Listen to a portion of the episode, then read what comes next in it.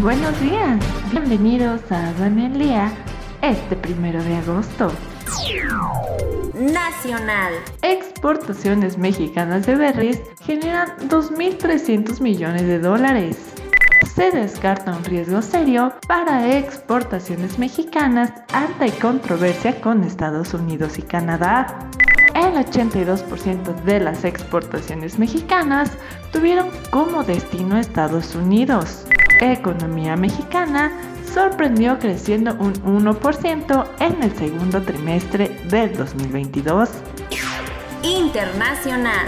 Ucrania retoma las exportaciones de granos tras complicadas negociaciones con Rusia. Exportaciones agrícolas argentinas podrían crecer en más de 18 millones. Exportaciones no petroleras de Azerbaiyán aumentaron más del 25% aumentan un 9.4% exportaciones surcoreanas.